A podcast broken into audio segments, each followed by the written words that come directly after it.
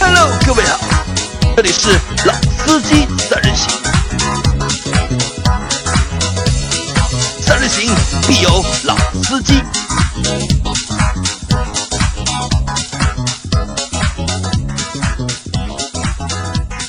Hello，大家好，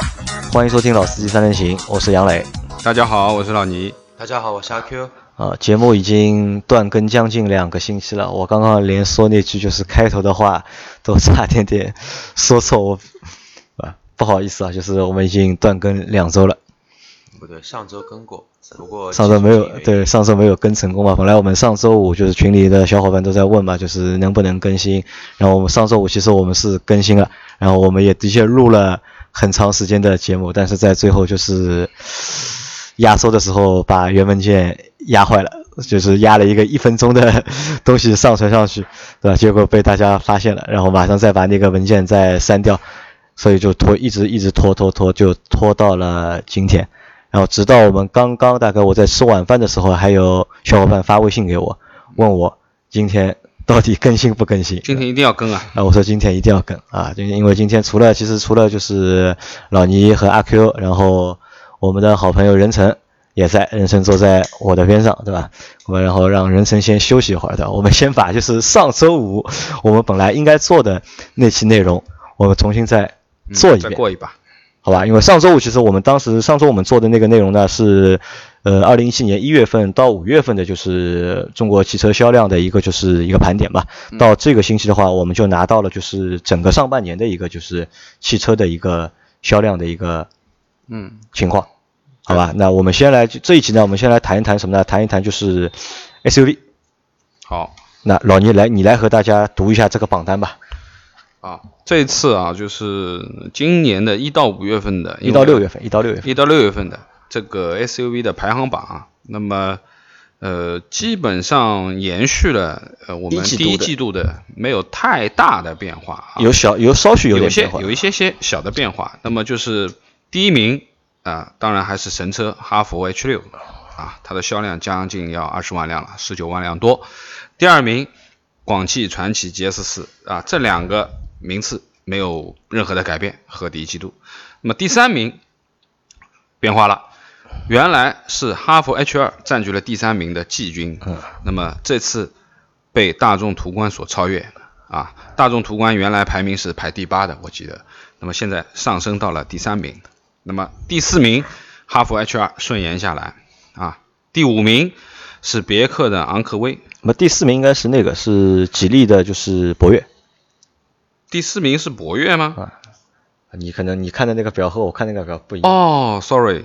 对，你我知道，我我我看错了一个表格，我这个表格是五月一到五月份的表格，现在是最新的一到六月份的表格。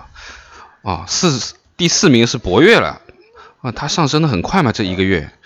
那么第五名是别克的昂科威，第六名是哈佛 HR，啊，第七名呃老牌的自主品牌长安的 CS 七五五，啊，第八名五菱宝骏的五幺零，啊，第九名荣威 RX 五，第十名宝骏的五六零。那么这个前十名的排名里面，其实呃，作为变化比较大的就是途观从第八上升到了第三，然后作为新品牌的新的这个入榜的，那么应该是我们要重点说一下的是我们荣威的 RX 五了。那么我记得原来我们在做节目的时候一直在说荣威 RX 五的销量的问题，当时还有过一个小小的一个笑话啊啊小笑话。那么应该说，目前来看，这个 RX 五好像反应，毕竟它是一款新的车啊，它的量也是能够在短期之内排进前十，我觉得也是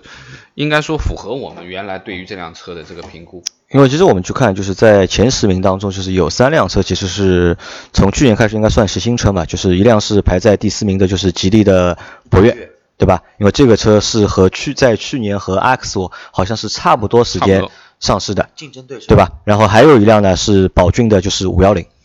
那其实宝骏五幺零现在就是因为它在五六零先出嘛，因为五幺五幺零的尺寸比五六零小嘛对，在五六零的那个时代，五六零其实就一直排在前十名。但是出了五幺零之后，你先现在看，就是五幺零的就是卖的数量要比五六零可能还要多。还要多对吧？那说明就是五这三辆新车啊，这三辆就是相对来说比较新的 SUV 的，就是嗯发力、或者是它的一个产品力，还是就是非常非常的一个强，我觉得。因为在我们在做一季度盘点的时候，我们好像是我们都比较看好就是 RX 五嘛，可能因为对是我因为我们是上海的上海嘛的，对吧？然后对荣威，因为是上海的一个就是上汽的一个品牌，可能会更青睐就是 RX 五，但是我们从表单上面可以看到，就是吉利的销量要比 X 吉利的博越要比 X 五更高。更高。那可能呢，我觉得就是两辆车的可能产品力啊，就比蛮接近的，还差不多。但可能就是因为售价的一个问题，就是博越的售价要比就是 X 五便宜好几更万。更便宜，对可能所以它的一个就是销量，我觉得也就会更大一点。然后阿 Q，我问你个问题啊，就是在大众，大众因为这大众这次就是在上半年的销量，就是大众的途观，它排到了就是前三名，嗯，对吧？它为什么它能够排到前三名？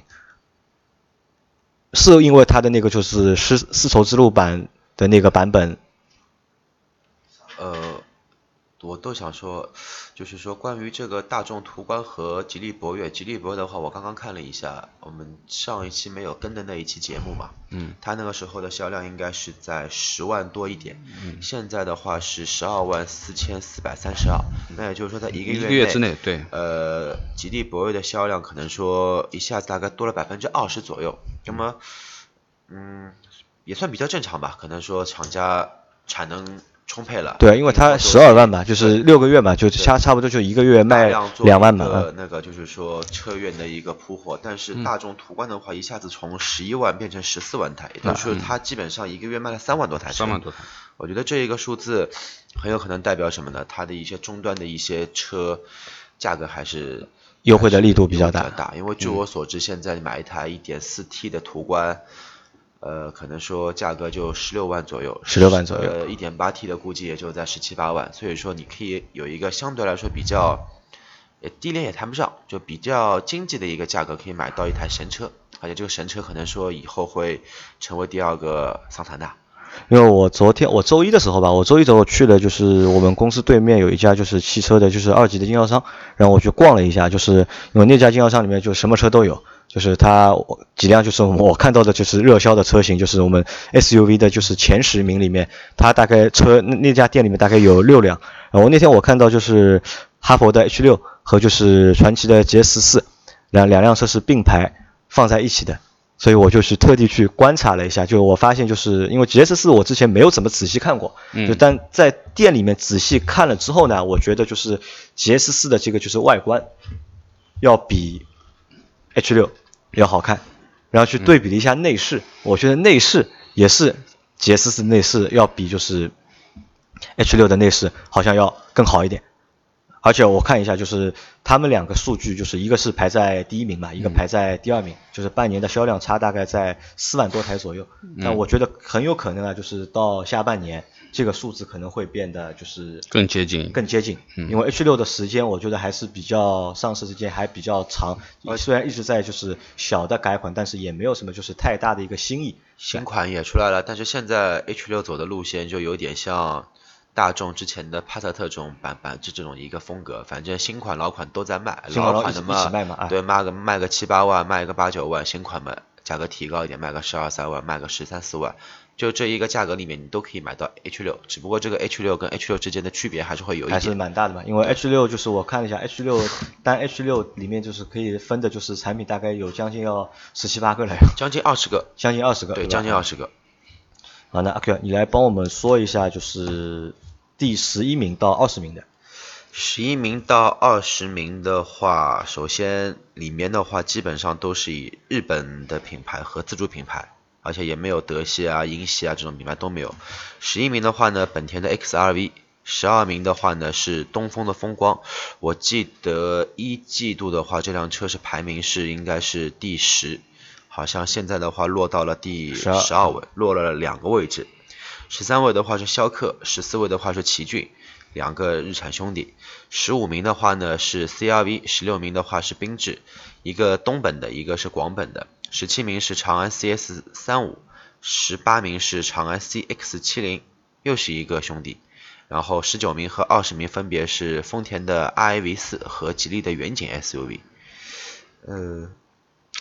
其实这个榜单我觉得看看数字数字可能比较枯燥，但是还是蛮好玩的。因为你我们看就是在十一名到二十名里面，就是除了四个就是自主品牌，就是长安两个嘛，长安又占了两个，然后一个是远景对吧？还有一个也是吉利嘛吉啊也是也是吉利吉的利对吧？还有一个是东风东风风光，其他剩下的就是六个都是都日是系的品牌三剑客，啊，对，丰田、本田、对嗯日吧产，啊日产，对，这个里面其实本田的占了三个名额，对，本田啊、占了三个，我我我算了一下，就是本田的，就是把本田的，就是 XRV，就是呃 XRV 加就是本田的，就是那个 CRV 和缤智缤智，把这三辆车的销量总销量加在一起的话，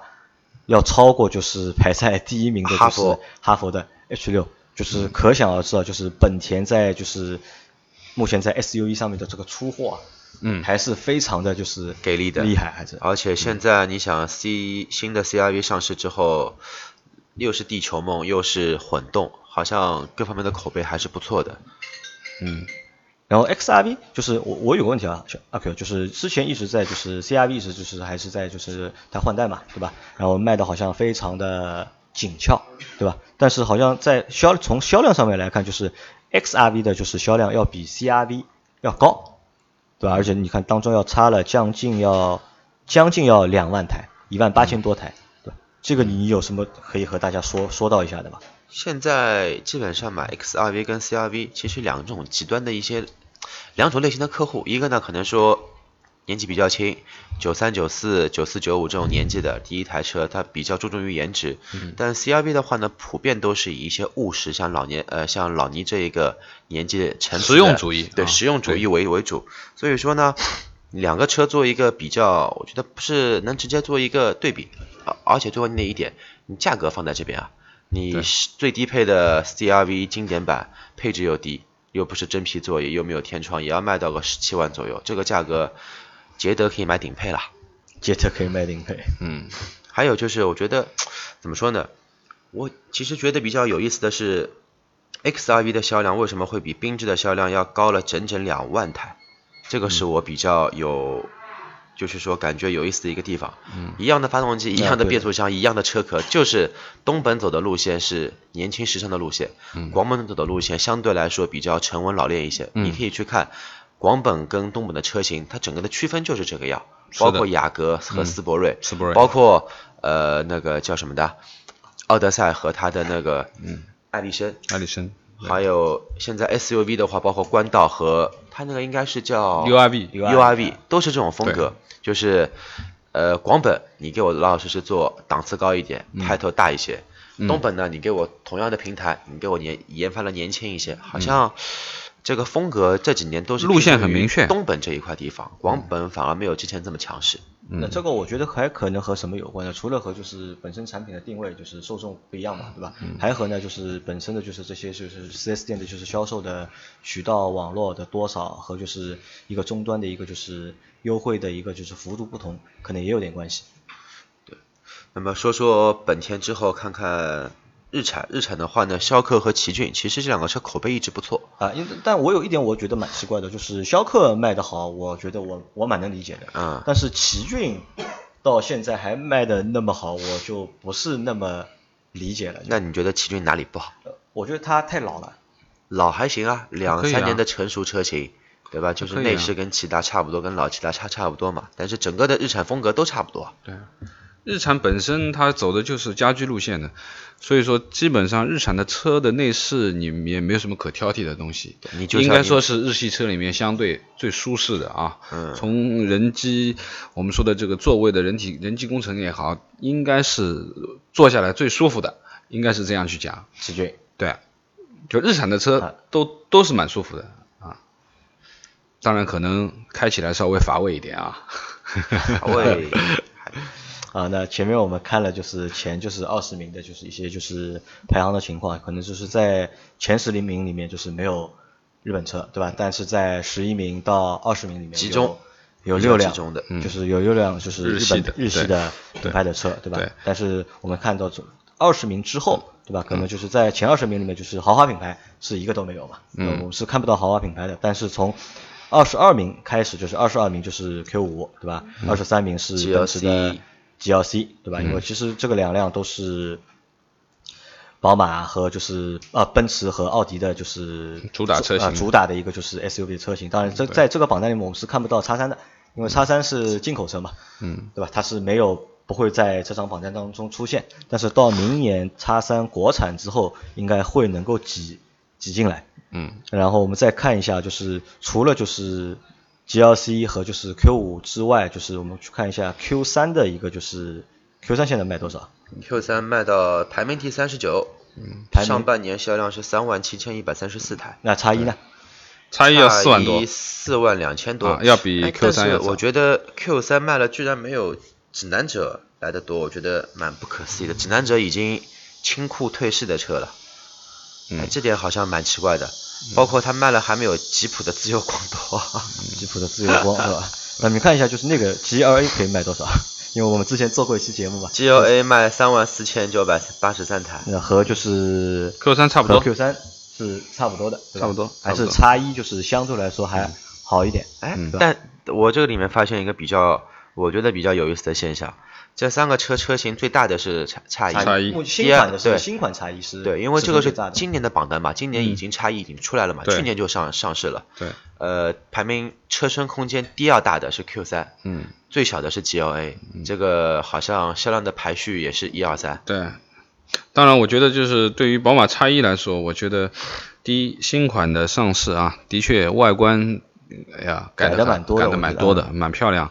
而且车身的尺寸、车内的空间也完全超越了前一代的这个产品。只是配当置然就是降低了。啊，当然，呃，一个是发动机，一个是配置，一个是底盘做了一些大变革。啊，我们姑且不去讲它这个车到底开起来怎么样，但是最起码从颜值上面，从这个数据上面看，我觉得还是符合的。啊，应该比当比 Q 3包括比 GLA 啊更加有销量一点。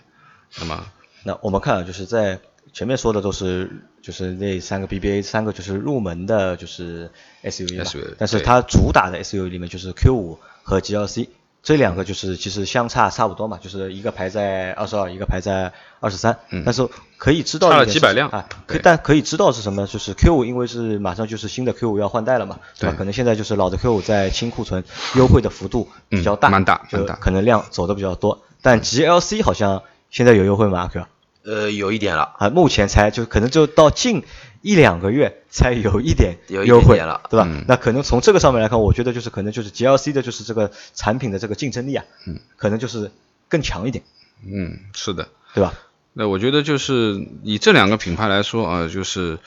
应该说 Q 5是最成熟的产品了，这么多年了啊，上大改小改，反正也没有太大的变化。但是前面呢，因为我我昨天正好在在在奥迪，然后我反正正好在溜达一圈，反正大概的摸了一下奥迪最近就是以上海地区的优惠，那基本上都是可以打八折的。啊，除了 Q 7 A 8 5以外，基本上其他的都是八折，不管是 A 3也好啊，A 4也好啊，包括 Q 5那么 Q 5现在基本上在三十三万左右就可以上到可以上到技术版了，啊，就是进取版的话，基本上就是一个三十万出头这个样子。那你可想而知，作为原来最最坚挺的、从来不打折的这个款车型啊，Q 5其实是蛮厉害的啊，一直很多年都是一直是不降价的一个没有优惠的一个一个策略，到现在马上面临着换代，那我觉得，呃，作为这么成熟的车型来说，Q 5现在在最后的这一批入手，我觉得也不是一个。也也是一个好蛮好的时机，因为折扣力度很大。啊，这也是我对要问的问阿 Q 的一个问题吧，因为现在我们看到就是现在好几辆 SUV 都要都准备换代了，就是叉五啊不是叉五，就是 Q 5马上要换代了，对吧？然后已其沃尔实沃已的经换换代了，进口版的车在中国已啊经，开始进卖口了嘛。嗯进口版的已经有，但国产的还没有嘛，对吧？呃，Q 5是一辆，然后沃尔沃的 x C 6 0对也在换代的，换代对也要换代，嗯对吧？然后还有就是宝马的，就是 x 3嗯，也要换代，对对吧？那其实从就是从现在这个数据上面来看，就是好像就是叉五的，就是啊 Q 五的这个就是销量嗯嗯更好一点。那是不是阿 Q 问你啊，在这个阶段就是值不值得去入手 Q 五？蛮值得的，二蛮值手得的车保值率奇高啊！二手车保值对率我极只高。能单从这一块来说，二手车保值率奇高，这种车可能说开个三年还能卖个二十五万、二十六万，可能性还是非常大的。嗯，但是像呃，从保值率说肯定是奥迪 Q 五比较 OK 一些，但是你也要这么想，你途观到现在，你说途观零九年上市，加钱一直加到一二年，也是加了三年的时间，然后之后由于怎么说呢，这个价位的竞争系列越来越多，那我定价本身就偏高，然后我再降价，降价其实对厂方来说，呃，厂方肯定肯定不亏钱，苦的还是经销商，还是经有销商呃得利的是消费者，得利的还是消费者。那在这个阶段，就是我老倪前面也说嘛，就是他可以就是去考虑一下，就是把 Q 三卖掉，对吧？嗯，去换一辆就是 Q Q 五啊。嗯但我们前面也说了嘛，就是其实在这个阶段，如果真的要去换 Q 要买 Q 五的话，嗯，其实还是买它的就是、嗯老的版本啊老的版就三五的那三五的那个版本，就是相对来说就是四零 TFS 三啊四零对吧？嗯四零没有40是三五吧 Q 五没有没有40三是五吧？三 Q 五现在全系都都是四零40 40对，它现在是二零一七 Plus 呃 Plus 的版本，呃稍微贵一点，就是二零一七款还会优惠力度更大。那我觉得就是呃从本身车的这个行驶也好，包括本身的质量也好，包括做工各方面，那我觉得 Q 五都是非常成熟的一款产品啊。那么外观上面其实。呃，我觉得奥迪的车本身就不是非常的说特别另类的那种类啊型，蛮经是典的蛮啊经蛮经典的蛮啊经典、精看的一蛮种耐类看型，蛮耐看的，蛮耐看的。也就是说，你现在换一辆哪怕是老款的 Q 五，你再开个两三年，人家也不会觉得你这辆车好像是很老款或怎么样，对不对？那么因为毕竟这个这个奥迪的风格就摆在这里，它基本上是这样子的一个一个情况。哎我们要不继续往下说吧，不要说嗯 GLC 跟 Q 五了。我对后面榜单后面的一个车型特别感兴趣，嗯但是我们循序渐进一下。嗯。再往下面，其实呃，二十四、二十五又是两个，其实竞争力，嗯，在它的定位级别里面，应该说是直接干直接死直接干怼死对方的这种车型，一个汉兰达，一个锐界，嗯好像锐界卖的比汉兰达要好一些，而且汉兰达这个车子还是要加钱的，加汉兰个达嗯五还是千，加个一万装潢还是要加的，至少上海这边是这样。锐界已经开始挺不住了，开始让利促销、搞活动。因为锐界的话，可能还是因为有那个途昂的压力在那里，锐界跟途昂其实两种级别的车型也不能相提并论，不能相提并对论。嗯人家大众对吧，定价三十多万起来，档次不一样。嗯，再下面的话就是我刚刚说的，像哎长风那把猎豹 CS 幺零，你们看到过吗？没看到过，我没印象，呃，我不少啊，五万多辆呢。我记了没错，如果有听众觉得我记错的话，可以群里面艾特我一下。我记得这个好像是以前的一个叫长那个那个幺五幺五幺零，应该是同一个系列的车型，都是非承载的车身。最早以前应该是飞腾的一个车壳和底盘做一个改造改来的，我记得没错，应该是这样。嗯，不过真的是这个车型能卖到五万多台，还是比较给力的。嗯好吧下面那就是其 GS 实八了 GS 八，哎，GS 八也应该拿到这个也问题不大吧？哎，我小啊我觉之得前不是说我小区邻居买了一台嘛，嗯真大，嗯也也半年多了吧，车牌没拍中，上了上了一个外 ID 牌。啊 GS 八是什么时候出来的？去年正式卖应该是去年，没多正式久，卖也应没该是多久去对，年，今对年吧出来的四驱，去年是出来的两驱。对，好，那我们往下面看啊，就是前面我提到了，就是大众的途昂，对吧？途昂是上半年卖了就是两万台不到，对吧？将近，因为途昂是三月份上市的吧，应该是 对，三月上市，其实真正销售可能也就三个多月的时间，嗯对吧？基本上也能够做到就是6000多六千多台一个月销啊月销。那其实嗯我我觉觉得得这蛮个好成绩基本上及格了，相相对于这个尺寸，对吧？这这么蛮。就是怎么说呢？就是还是蛮就是蛮独特的一个一个车，能够做到这个销量，我觉得还不错。因为我周一我去看那个 4S 店嘛，就是我顺便去了就是大众的 4S 店，然后我也去问了问了一下就是途昂的价格，我问他现在加价不加价，对吧？他说如果你真的想买的话呢，就是我们可以坐下来谈谈一谈，这是到底加价还是不加价。如果你只是问一问的话呢，他说加价三万还是不变的，还是那如果说到比较特别的一个车型，我就要说到特别的众泰 SR 9就是众泰保时捷 Macan。太保时捷嗯买我觉得这个车上半年这个车也能卖个一万六千一百九十五台，我觉得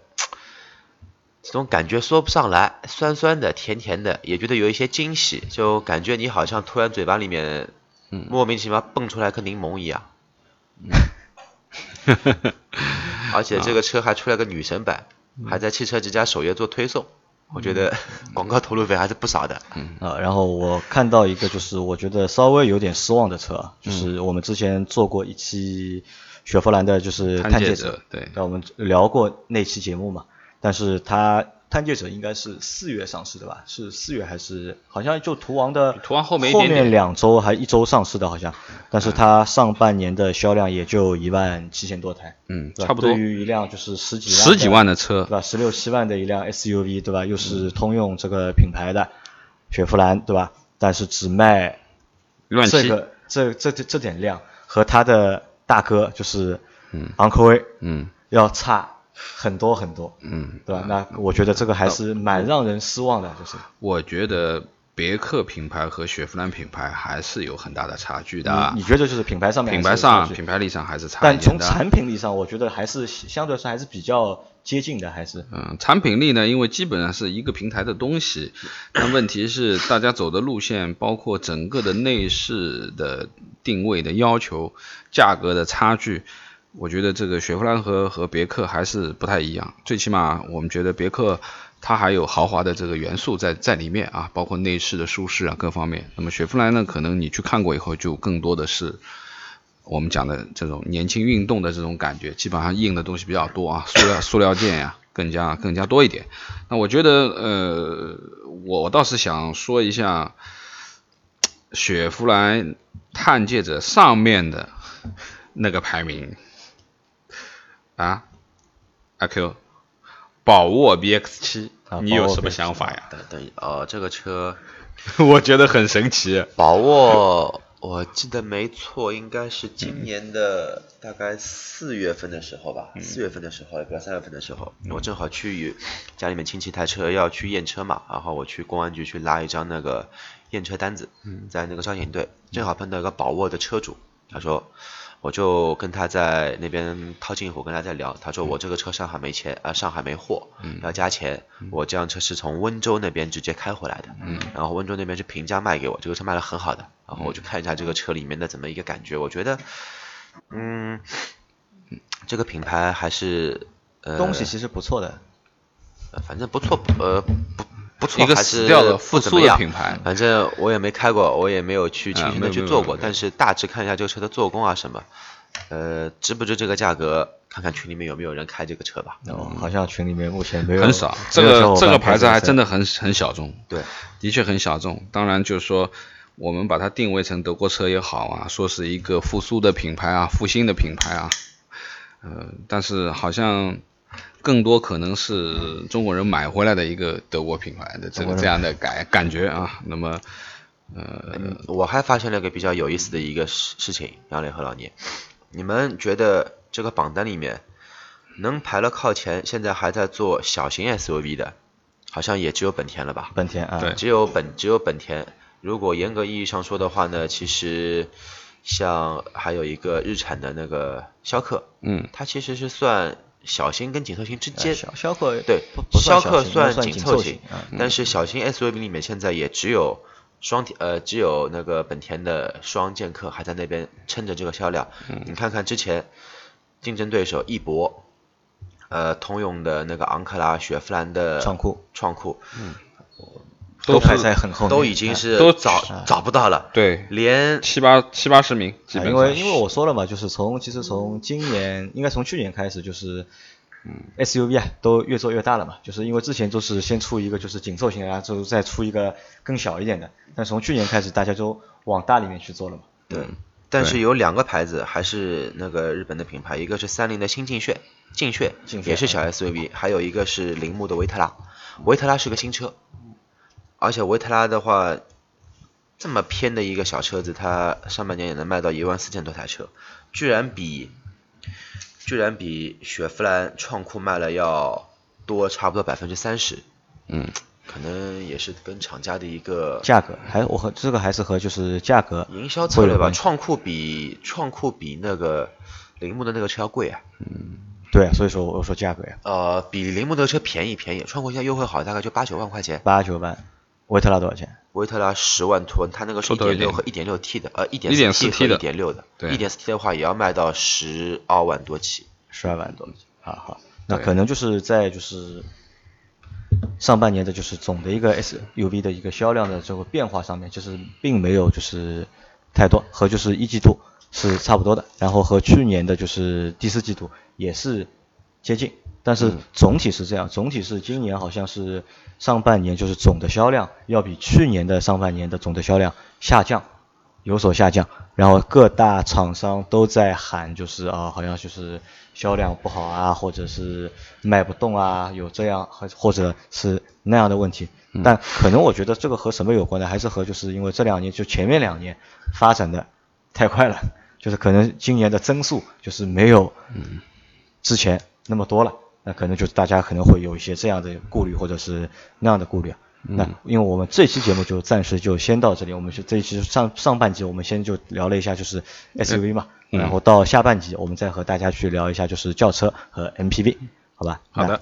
好，这集就先到这里，大再家见再见感。谢大家。